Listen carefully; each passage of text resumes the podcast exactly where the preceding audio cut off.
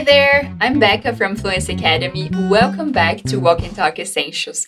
Eu sou a Becca, mais uma vez aqui para nossa prática semanal. Que orgulho de te ver aqui de novo.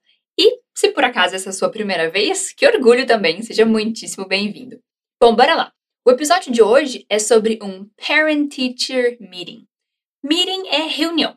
Teacher, talvez você já saiba, é professor ou professora. E parent é uma palavra que a gente não tem em português, que quer dizer pai no sentido de progenitor. Ou seja, pode ser o pai ou a mãe. Repete comigo. Parent. Ah, se você não sabia, agora você sabe. Sempre que você ouvir esse som aqui, é a sua vez de falar. E é para você falar em voz alta, tá? Tá. Voltando para o título, então. Parent Teacher Meeting quer dizer reunião de pai e professor. Saudades, né, daquela época de escola que tinha essas coisas. Bom, olha lá. A gente vai ouvir o diálogo duas vezes, que é a parte desafiadora, né? O desafio aqui desse rolê. Se possível, fecha seus olhos e tenta imaginar a situação, então. Uma sala de aula, só uma professora e um pai de aluno. E pelo visto, o aluno está causando problema. Então, se possível, use fones de ouvido também para melhorar sua compreensão. Shall we listen? Vamos escutar?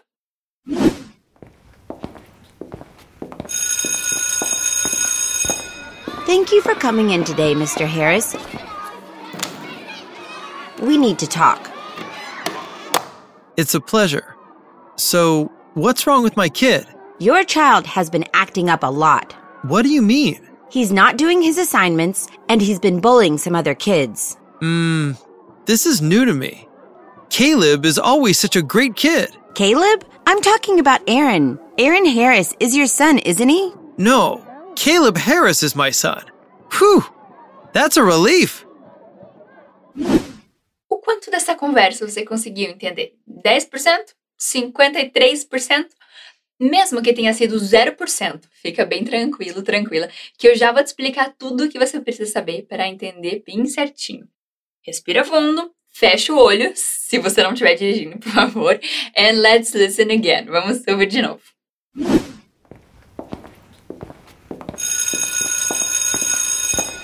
Thank you for coming in today, Mr. Harris. We need to talk. It's a pleasure. So, what's wrong with my kid? Your child has been acting up a lot.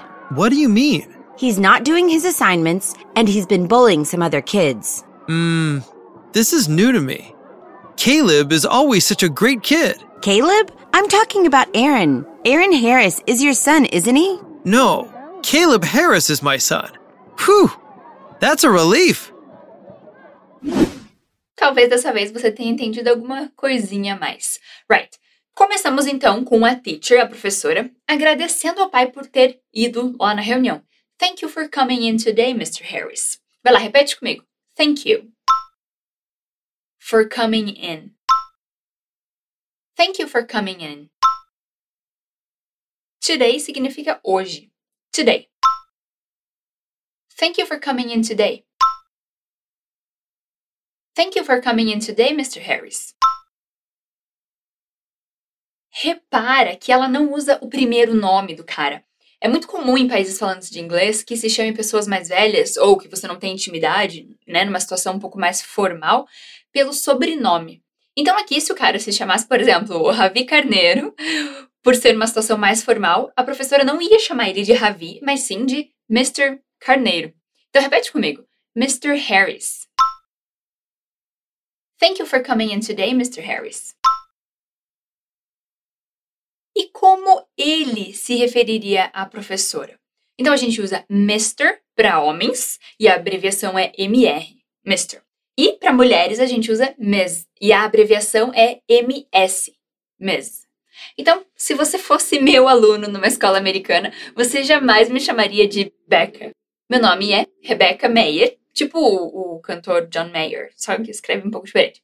Então você me chamaria de Ms. Mayer. Então, faz favor, se a gente se esbarrar na rua por acaso, você me chame de Ms. Mayer, alright? Brincadeira, você pode me chamar de Becca mesmo, porque aqui a gente tá numa situação informal, descontraída, né? Alright, say it one more time, diga mais uma vez. Thank you for coming in today, Mr. Harris. We need to talk. Isso quer dizer we need, nós precisamos. To talk, conversar. Aquela frase que dá um calafrio em todo mundo, né? Precisamos conversar. We need to talk. Repara aqui como os sons se conectam. Need to soa need to. We need to talk. Então, pensa naquela pessoa com quem você gostaria de ter uma boa conversa agora. Imagina que você está falando para ela, olhando no olho dela. We need to talk. Good. O pai, muito educado, responde: It's a pleasure. É um prazer. Repeat. Repete. It's a pleasure. Pleasure. It's a pleasure. What's wrong with my kid? Tá, vamos ver essa pergunta direito. What is? O que é? Wrong, errado. O que é errado ou o que tem de errado? Então, repeat. What's wrong? E with my kid significa então com meu filho. Repeat. With my kid. What's wrong with my kid? Uma observação aqui. Kid significa criança ou filho e filha.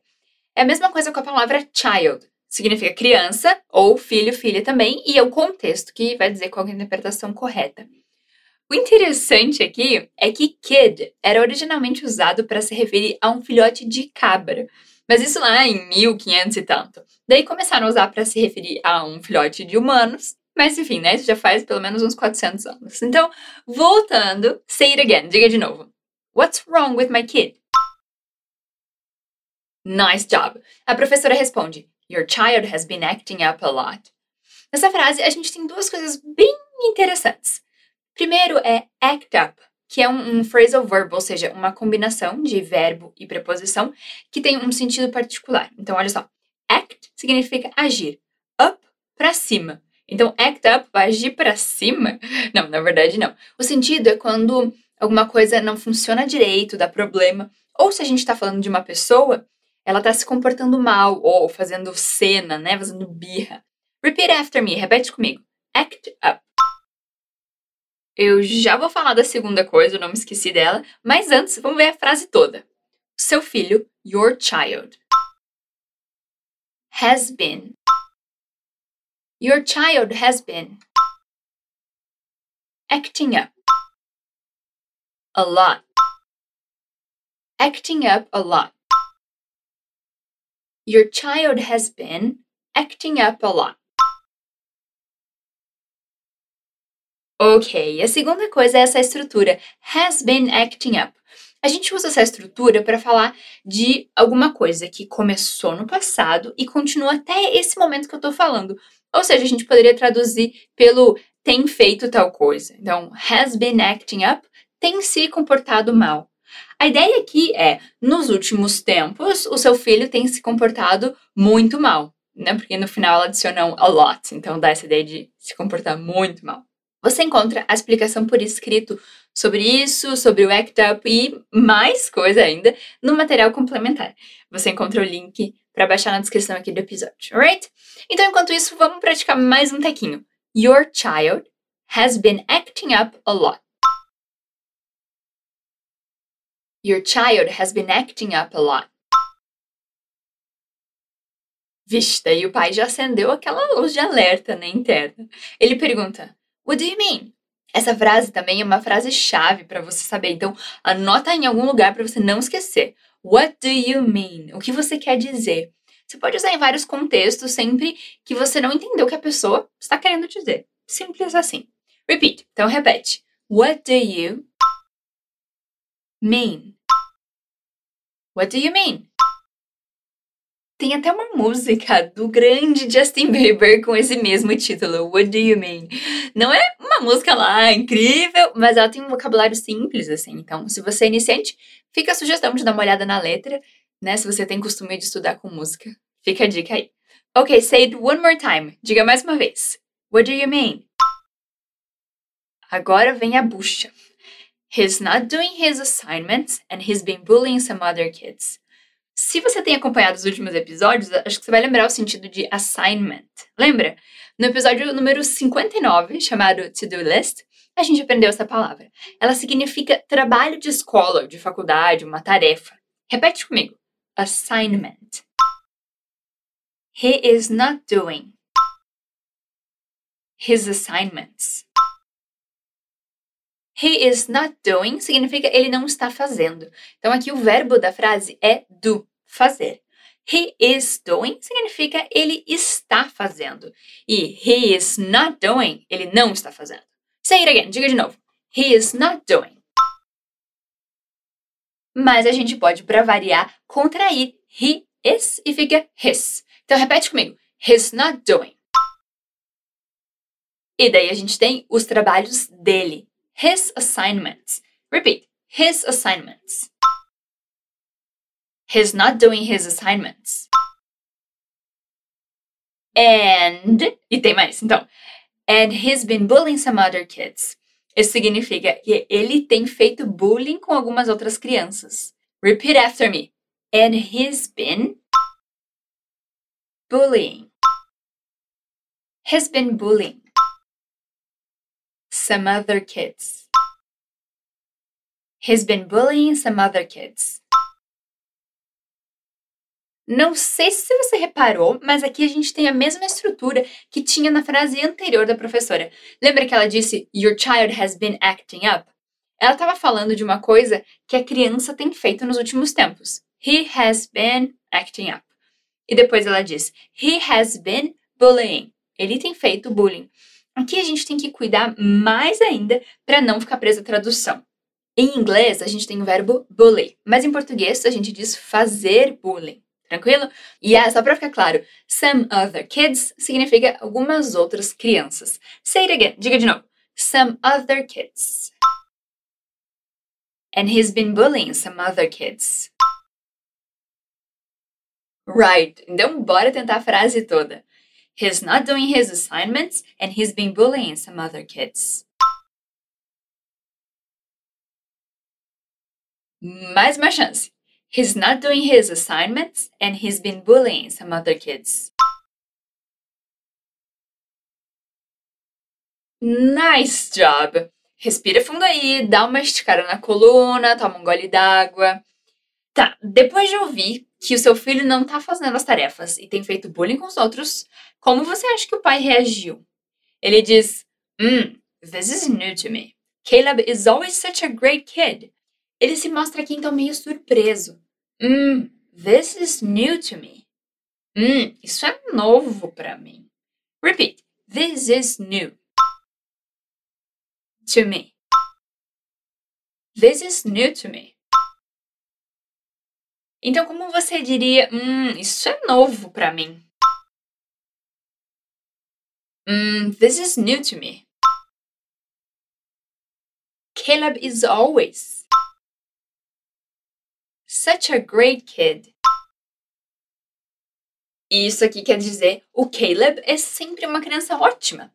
Nessa frase a gente vê a palavra such, que aqui dá essa ideia de ênfase, de intensificador. Só que não tem como a gente traduzir ao pé da letra. Such a great kid. Então, uma criança ótima. Your turn, sua vez. Such a great kid. Caleb is always such a great kid. Hmm, this is new to me. Caleb is always such a great kid. Good. E a teacher então responde: Caleb, I'm talking about Aaron. Talk significa conversar ou falar. E I am talking significa eu estou falando. I am talking about Aaron. Eu estou falando sobre o Aaron. Oh, oh, eles estão falando de crianças diferentes aqui. Tá explicado então. Well, let's practice. Vamos praticar. I am talking about Aaron. I am talking about Aaron. Caleb, I'm talking about Aaron. E ela ainda continua. Aaron Harris is your son, isn't he? Son é filho. Aaron Harris is your son significa Aaron Harris é o seu filho. Repeat. Is your son. Aaron Harris is your son. E daí a gente vê uma expressão bem bacana. Isn't he? Esse é o jeito em inglês de dizer ele não é, né? Isn't he? Isn't he? Aaron Harris is your son, isn't he? Bora então para a frase toda. Respira fundo. Caleb, I'm talking about Aaron. Aaron Harris is your son, isn't he?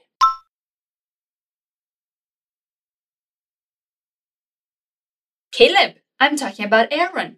Aaron Harris is your son, isn't he? E nessa última frase desse trecho de conversa, a gente tem um pai aliviado, porque não é o seu filho maravilhoso que está causando problemas na escola. A prof tinha dito: Aaron Harris is your son. E ele responde: No, Caleb Harris is my son. A gente tem aqui duas palavras importantes, que são os possessivos, my e your. Então, my son é o meu filho. Your son, o seu filho. Repete comigo. My son, your son. Caleb Harris is my son. No, Caleb Harris is my son. Phew, that's a relief. Esse é um jeito de dizer ufa. Phew, que alívio. That's a relief. Repeat after me. Relief. That's a relief. Phew, that's a relief. Última frase aqui, então capricha. No, Caleb Harris is my son. Phew, that's a relief. Great, great job! Chegamos ao fim. Então eu vou ler aqui a conversa para a gente retomar o que aprendeu. Então a gente começa com a professora. Thank you for coming in today, Mr. Harris. We need to talk. Obrigada por ter vindo hoje, Sr. Harris. A gente precisa conversar. It's a pleasure. So, what's wrong with my kid? É um prazer. Então, o que tem de errado com meu filho? Your child has been acting up a lot. Seu filho tem se comportado muito mal. Então, lembrando desse verbo, act up significa não funcionar direito ou se comportar mal. E ele pergunta: What do you mean? O que você quer dizer? He's not doing his assignments and he's been bullying some other kids. Ele não tem feito os trabalhos dele e ele tem feito bullying com algumas crianças.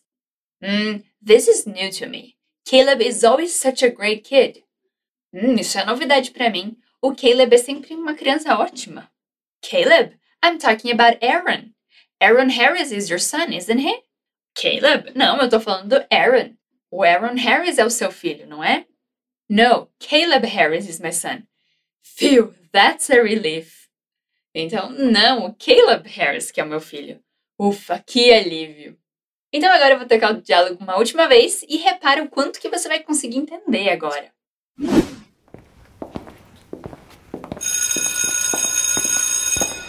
Thank you for coming in today, Mr. Harris. We need to talk. It's a pleasure. So, what's wrong with my kid? Your child has been acting up a lot. What do you mean? He's not doing his assignments, and he's been bullying some other kids. Mmm, this is new to me. Caleb is always such a great kid. Caleb? I'm talking about Aaron. Aaron Harris is your son, isn't he? No, Caleb Harris is my son. Whew, that's a relief. Well, my beautiful people, it's the end. É o fim. Obrigada por estar aqui comigo mais uma vez. Não se esquece de baixar material complementar e de inserir a prática do inglês todos os dias na sua vida, nem que seja um pouquinho, ok? That's it for today, and I'll see you in the next episode. Stay brave. Catch you later.